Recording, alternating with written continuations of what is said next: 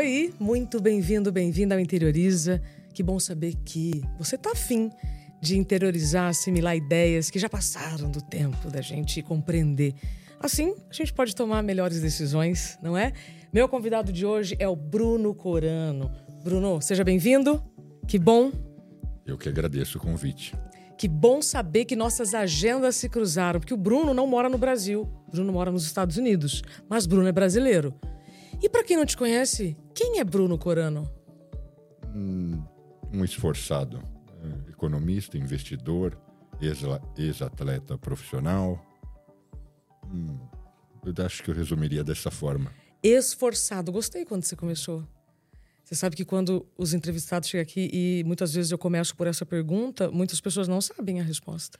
É porque, no fundo, eu tenho uma, uma, uma ideia, né? Que eu defendo muito, isso daria um papo de duas horas.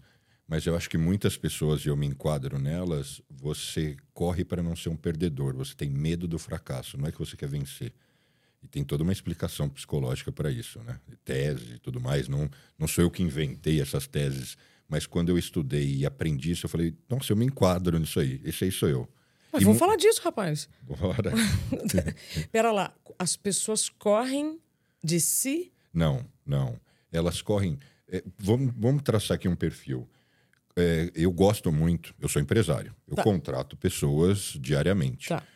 Se você contrata uma pessoa que não tem necessidade, primeiro momento de tensão, a pessoa espana, fala: ah, dane-se, vou embora.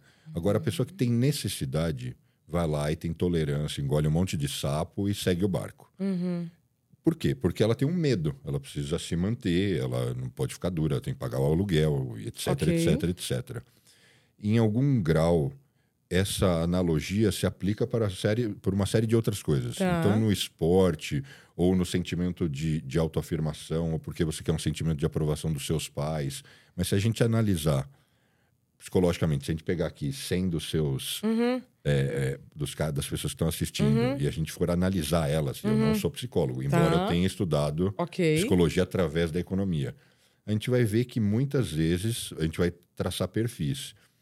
Não é bem isso, mas é quase que um terço. Um terço dessas pessoas elas correm do medo.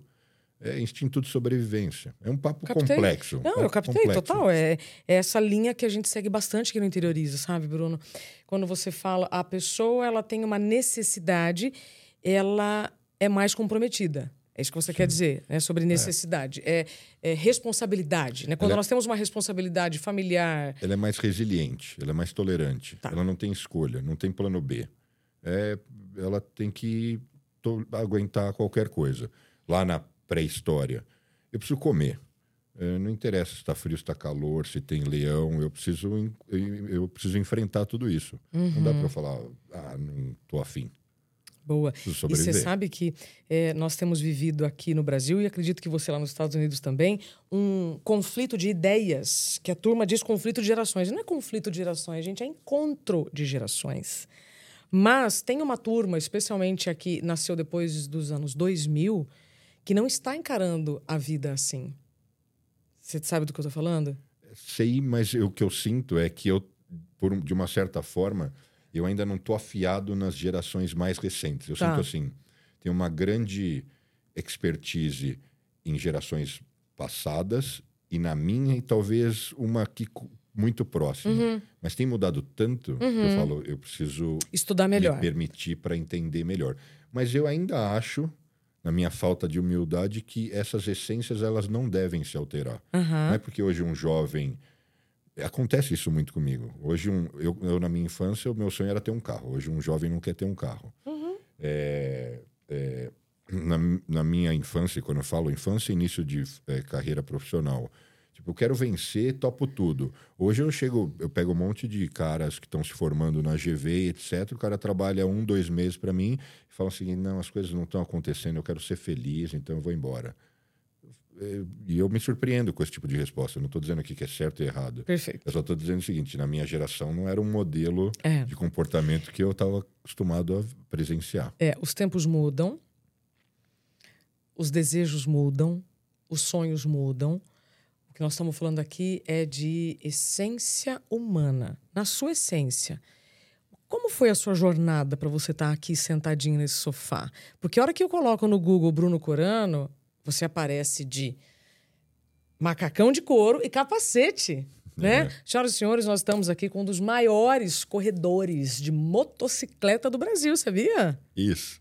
Acho que é, né? Estou aposentado. Ué, mas, mas você é um dos maiores, sim, sim. né? Quantos anos correndo? Eu corri 17 anos profissionalmente, mas eu ando de moto desde muito pequeno. Meu brinquedo preferido era o Velotrol, depois bicicleta, depois roubava o mobilete da irmã, depois aprendi a andar numa moto de um vigia de uma indústria que meu avô tinha, o cara me, me ensinou a cambiar e assim foi. Então, andar de moto eu nasci em cima, mas correr profissionalmente eu comecei tarde.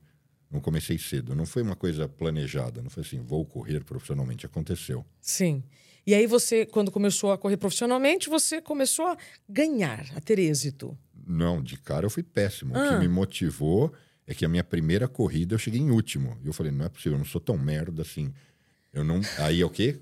Correr do fracasso. Eu não sou tão ruim assim.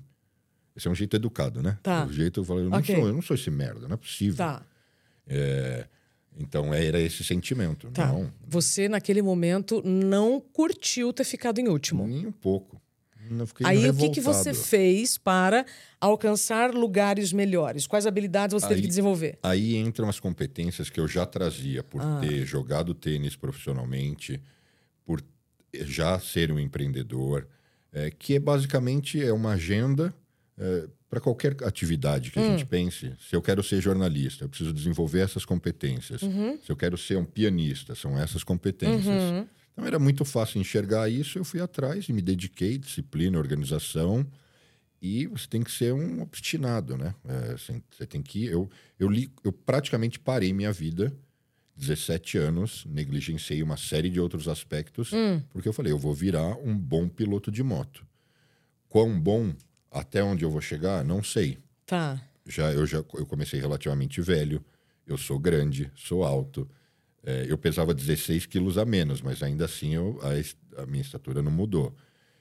E aí eu mergulhei de cabeça e fui embora. Então foi assim, muito treino, muita dedicação, muita resiliência, muita tolerância às lesões, porque é um esporte que machuca. E geralmente isso é um aspecto que faz... Porque isso entra na, na no que não é natural, né? É antinatural uhum. você você se expor ao seu ao risco de vida. Uhum. E aí foi indo. Olha que curioso, você fala, eu parei a minha vida para correr. Parei é. a minha vida para correr. É. E neste correr, qual foi o maior pódio que você chegou? Eu ganhei corridas, eu ganhei inúmeras, centenas de poles e vários títulos. É, corri vários anos fora do país, assim, dando um resumo muito grande, mas aqui pode soar de uma forma prepotente, não é essa a ideia.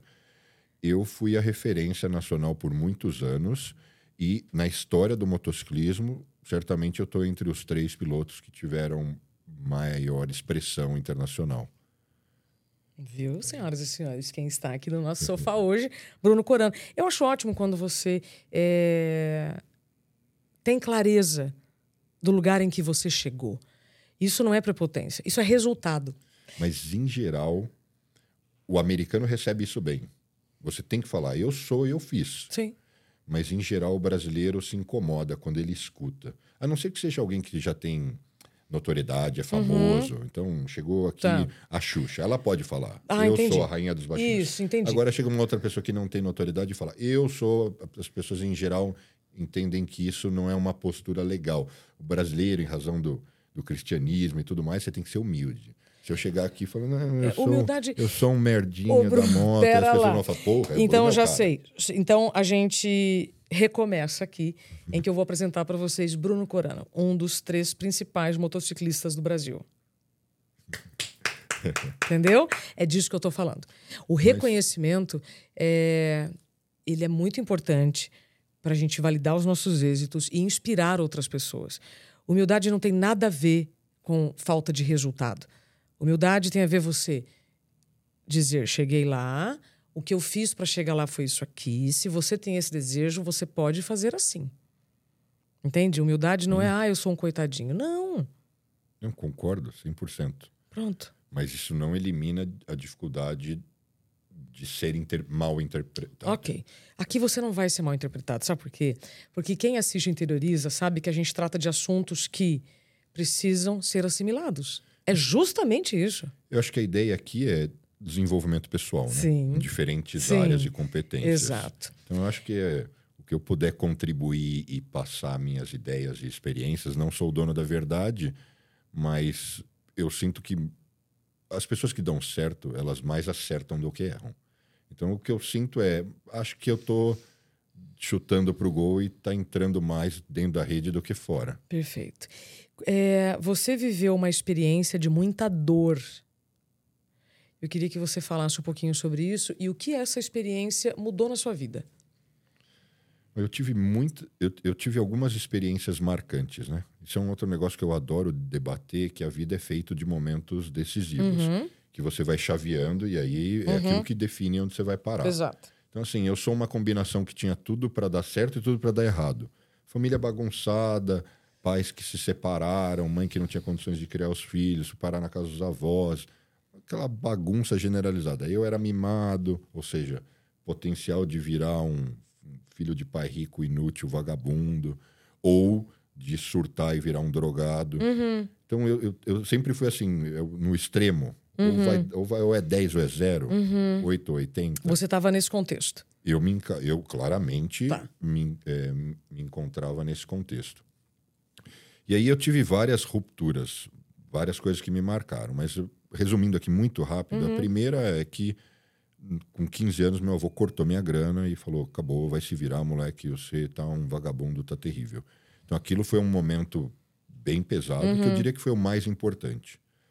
Anos depois, jogando tênis, estudando, eu comecei a ter dor no braço e descobri que eu estava com um tumor ósseo. E tive que operar e me tratar. Qual braço? No braço direito. É que eu tô de camisa, senão Era o braço pra... que você que jogava. mais jogava. É. Aí você sentiu uma dor. Começa como uma. Parece que é uma lesão muscular. Ah, acho que está incomodando, hoje está dolorido, amanhã vai estar tá bom.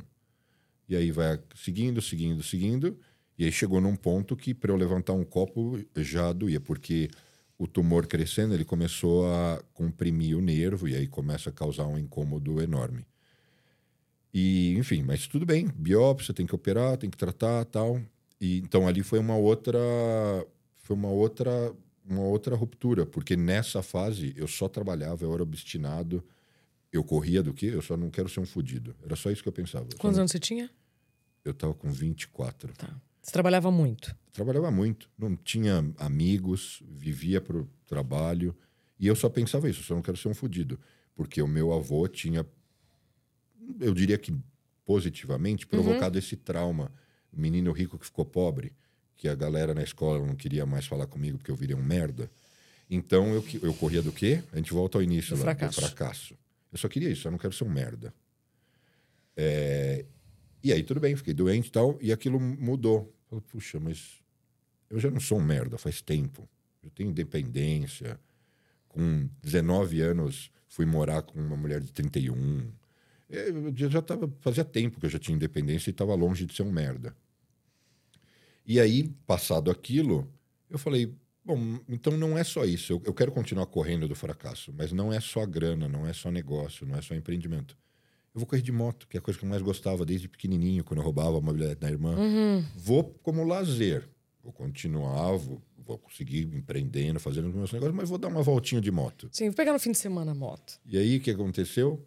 Fui pro autódromo e, e, de novo, nossa, eu sou muito ruim nisso, não é possível, quero melhorar. Aí vem o lado competitivo, o lado de se desafiar, uhum. o lado de, dentre esses mil ingredientes, uma das características, tem muitas e não é uma regra, não tem uma cartilha uhum. pronta, mas a pessoa, é, o competidor, o vencedor, ele gosta de se superar, né? Uhum. Ele quer vencer ele mesmo. Exato. Então, foi assim que eu comecei na moto. Mas sem pretensão, não falava assim, vou correr de moto profissionalmente. Sim. Começou tudo muito sem querer. Legal. Quando o seu avô cortou a entrada financeira, é, você poderia ter visto aquilo como uma coisa ruim, provavelmente na hora você ficou bem chateado. Foi muito ruim. Coisa de moleque, né? Fiquei odiando ele, né? Ah, odiou por quanto tempo? Ah, uns três dias. Uns três dias, que é, bom. É três dias é bom, é né, gente? Você fundo, fala uns três anos, opa. Não, é porque no fundo também digerir as coisas rápido é importante, né? Pronto. E, e, e, e discernir. E outra coisa, ele também foi muito habilidoso. É claro que não dava para ele dar duas mensagens. Estou cortando a grana e ainda tentar ali explicar todas as razões. Então, primeiro, estou cortando a grana, você que se dane. Você fica puto. Aí vai, passa dois, três dias, ele senta com você e fala: Eu vou te explicar o porquê. E aí você fala: Pior é que eu acho que esse cara tem razão. Que foda. E aí, ao invés de despertar revolta, você foi estudar. Você foi buscar as habilidades. No fundo, a primeira coisa que eu fiz, ah. que isso é uma história muito longa, ah. mas eu, é, como eu passei a ser zoado, apavorado pelos meus colegas de sala. Sofreu bullying? A, Por total. Porque eu era, eu era o cara que todo final de, de aula queria levar todo mundo para almoçar, ia todo dia para balada, bagunçava e depois eu não tinha mais grana para nada. Então eles me chamavam, vamos fazer tal coisa, não tenho como ir, não tenho dinheiro nem para um McDonald's, para nada. Sem dinheiro você não faz nada. Então eu passei a ser excluído dos programas e tudo mais. E aí? Então aí a minha primeira motivação foi vou trabalhar. Perfeito. É, é isso que eu, é isso que eu quero trazer trabalhar. aqui. É como você lida com uma situação que te incomoda. Ou você sai brigando, reclamando com o mundo, o mundo tá contra mim.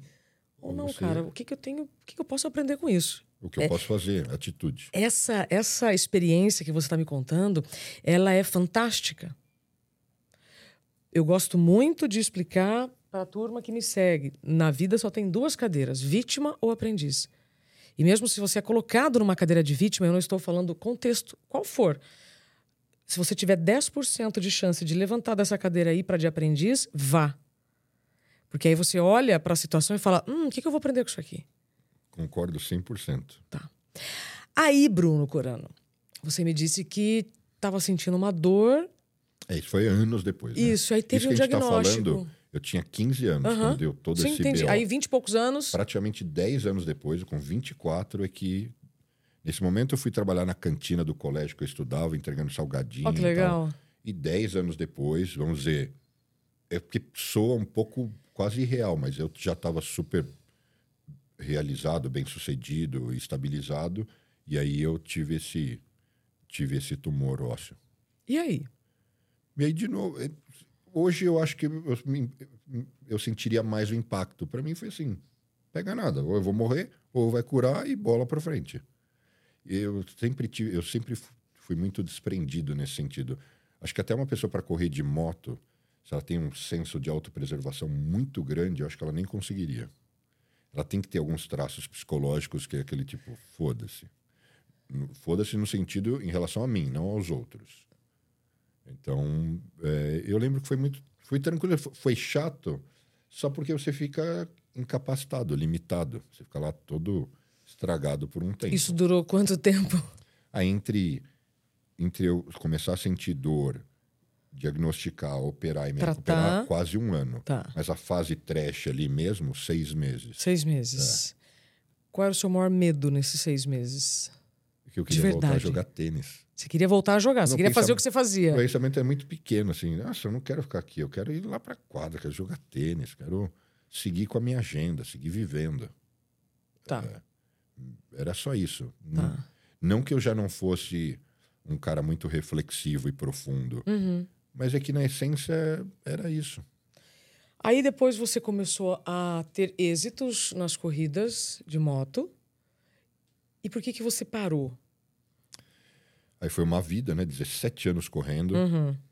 onde você começa de baixo e vai se dedicando, melhora. Uhum. Você nunca sabe se você aquilo é o auge ou não é. Isso é, é uma coisa relativa demais. É, mas enfim, chega uma hora que você está ganhando, você é o, se tornou campeão brasileiro, você tem relevância, mas você não sabe bem até onde você vai chegar. É, e aí, naturalmente, aquilo vai te cansando. Uhum. Você se cansa de machucar, você se cansa de se expor ao risco, uhum. você se cansa de ser questionado, de ser pressionado. Várias coisas. Pressionado começam... por resultado? De você mesmo e dos outros. Tá. Então, assim, eu comecei a ficar. É, tem uma coisa muito profunda, que eu acho que, pelo que eu vi, você gosta uhum. de onde é a chave Gosto. mesmo do negócio. Se eu chegar para alguém que não tem uma pessoa no início da vida dela, falou: ó, se você se você ralar e fizer isso durante dois anos, você vai ganhar um milhão de reais. Uhum. Ela falou, é, é pra já. Vou fazer. É nóis, vambora. Uhum. Agora você pega alguém que já tem 10 milhões de reais. Fala, você vai ter que fazer tudo isso. Você tem que ficar 10 noites acordado, não sei o quê, não sei o quê, durante todo esse tempo que você vai ganhar um milhão. Fala, legal, mas eu já tenho 10, não vou me sujeitar a isso. Então chega uma hora que até por um momento de vida as uhum. coisas vão mudando. Uhum. Então chegou uma hora que por eu também ter uma vida muito solitária, Captei. porque porque essa vida, essa vida de corre aqui na Itália, não sei o quê, é bonita para quem olha de fora, mas o esporte profissionalmente destrói a vida das pessoas. É muita solidão. É. Então, sozinho, é, ganhar mais, mais um campeonato, o que, que vai mudar na minha vida? Que interessante. Ganhar mais X reais, uh -huh, uh -huh. Hum, vou fazer o que com ele? Tá. Para mostrar para quem? Isso. Para quê? Então chega uma hora que você fala, legal, mas eu quero Deu. outras coisas, deu. E aí você vai lá e ainda assim você se força, aquilo te incomoda, aí você não está tão motivado, aí você faz um terceiro lugar, que é uma. E as pessoas chegam e falam, nossa, você fez só terceiro? Uhum. Então você fala, puta, mas. E fazer terceiro não é qualquer coisa.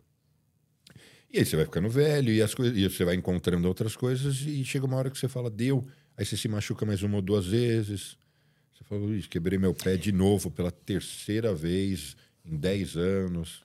Ou seja, você é. não tomou a decisão que você sabe que precisa tomar, o corpo vai te parando de pouquinho em pouquinho até que você fala, bom, agora deu. E, aí, e ainda assim, se perguntar, você tem vontade de correr? Tenho. Tem vontade de subir na moto? Tenho. Para acelerar. Mas eu, eu acabo pensando o seguinte: eu tenho que ter um fim. E se eu voltar, tem que ser numa outra atmosfera, numa outra dinâmica, que é absolutamente lazer. Eu não sei se eu conseguiria. Eu não tenho essa resposta. Talvez daqui uns anos eu volte aqui e fale, nossa, eu voltei a correr e consegui numa outra okay, dinâmica. Sim. Hoje eu não tenho essa resposta. Tá. Hoje, se eu voltar, eu vou querer perder 16 quilos de novo, todo ossudo, leve, e vou querer ir para a morte. Assim, que é uma frase pesada que é, dá um debate também enorme, mas que assim, é você se expor a tamanho risco que é você não ter limites. E o, e o, o competidor em vários esportes, ele, ele não tem limite, né? Ele vai até... Senão você não supera certos limiares, né? Tá. Então, doutor Bruno Corano, hoje você não corre mais é, profissionalmente e você trocou o Brasil pelos Estados Unidos. Exato.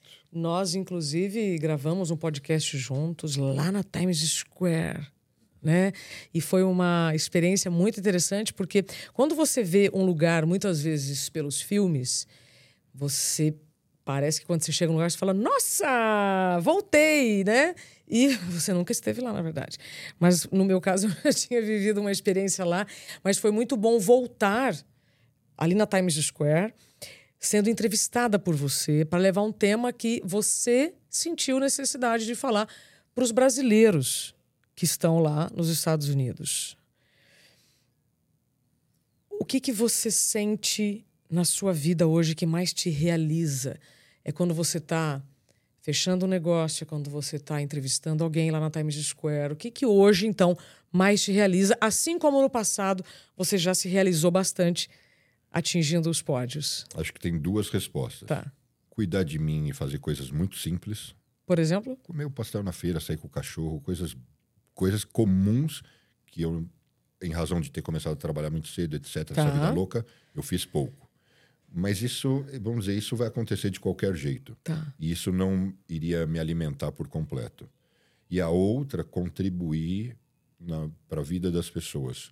Porque eu, isso é uma coisa que eu tenho certeza. Eu só consegui as coisas que eu consegui porque eu fui auxiliado. Porque muita gente me ajudou. Uhum. É, porque, claro, eu fui aberto, eu fui atento, eu era uma esponja, eu ouvia, eu processava, eu realizava mas ainda assim eu tive muita contribuição. E então eu acho que hoje sejam amigos, conhecidos, funcionários, uhum. se eu percebo que eu pude contribuir concretamente para que aquelas pessoas tenham progredido e, me, e muitas vezes elas nem gostam, hum. elas não gostam do que elas ouvem e elas não gostam da dinâmica que eu vou impor. Hum. Mas hoje eu tenho, assim, são inúmeras pessoas que trabalharam para mim dois anos, cinco anos, dez anos, uhum. e que eu reencontro, uhum. e eles são, cara, foi foda, você me ajudou. Eu sou grato. Você foi importante. Tá. Puta, que levou para casa assim, falou, meu, eu sou o cara. Aí, aí acabou aquela humildade lá que eu, no início eu falei de campeão da moto e tal. Isso eu falo, ah, sim, isso foi sim, mais sim, um. Sim, sim, Isso foi mais um. Tem um monte de cara bom, foi mais um. Mas quando eu ouço isso, eu falo, nossa, é, foi é. legal. Eu, eu também. tenho, tem uma, explicação psicológica, né? uhum. né? Nada te dá mais satisfação, no fundo, quando você é, se doa e contribui para alguém. Então isso é muito legal. Então, é, e é daí que vem uma história super longa de por que montar um videocast, trazer pessoas interessantes, que é semelhante com o seu trabalho, né? Talvez uma vertente mais business, mais, mais direcionada a esse uhum. propósito, porque bem ou mal todo mundo, ou quase todo mundo precisa trabalhar, né? Exato. Então é, é nessa pegada, eu acho que, você, você até me corrija, a sua pegada é vamos se cuide, né? Também, né? Não esqueça é. de você. Até porque quando a gente está falando de resultados, como você já mesmo disse, ah, depois que eu atingi um certo patamar, não é mais, não é aquilo mais que me traz satisfação. Né? Nós estamos falando de satisfação pessoal. O que você está fazendo está te deixando feliz de fato ou você está se enganando? Ou você está se anestesiando por uma decisão que você já tomou lá atrás?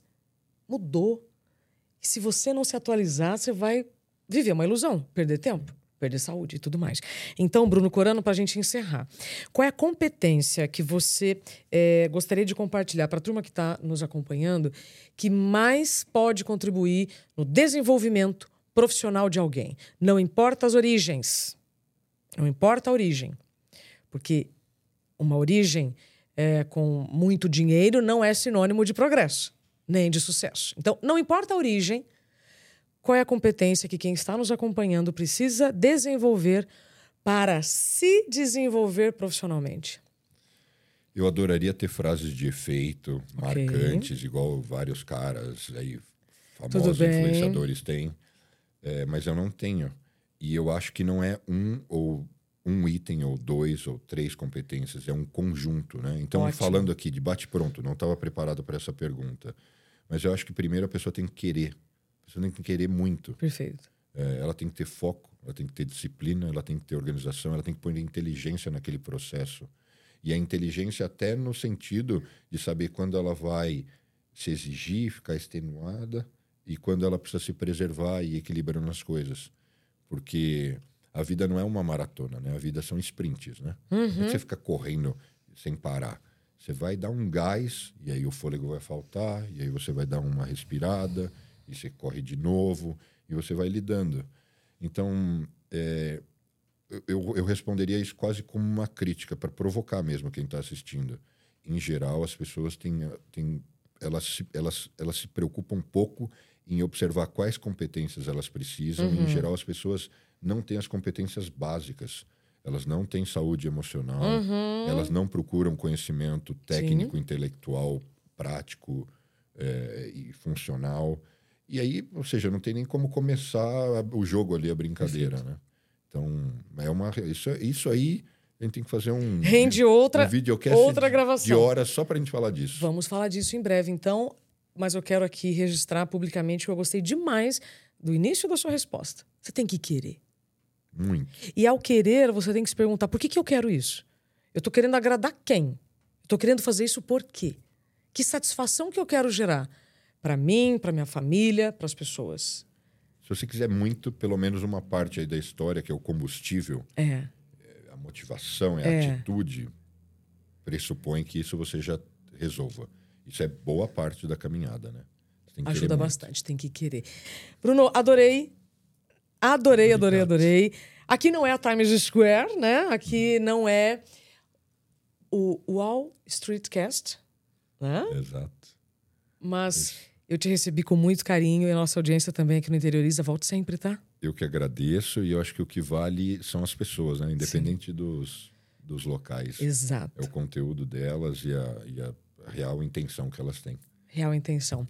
E a nossa real intenção aqui foi compartilhar com você uma história verídica de superações, não importa a sua origem, tá? É sempre possível sair da cadeira de vítima, ir para de aprendiz e crescer, se desenvolver para aumentarmos a saúde e o bem-estar de quem está conosco no ambiente em que vivemos. Se você tiver alguma sugestão, alguma dúvida sobre esse assunto, Deixe aqui nos comentários que na primeira oportunidade a gente tenta responder para você. Eu desejo que você tenha ótimos dias pela frente e te agradeço pelo seu tempo e confiança por ter ficado aqui conosco. Até o próximo Interioriza.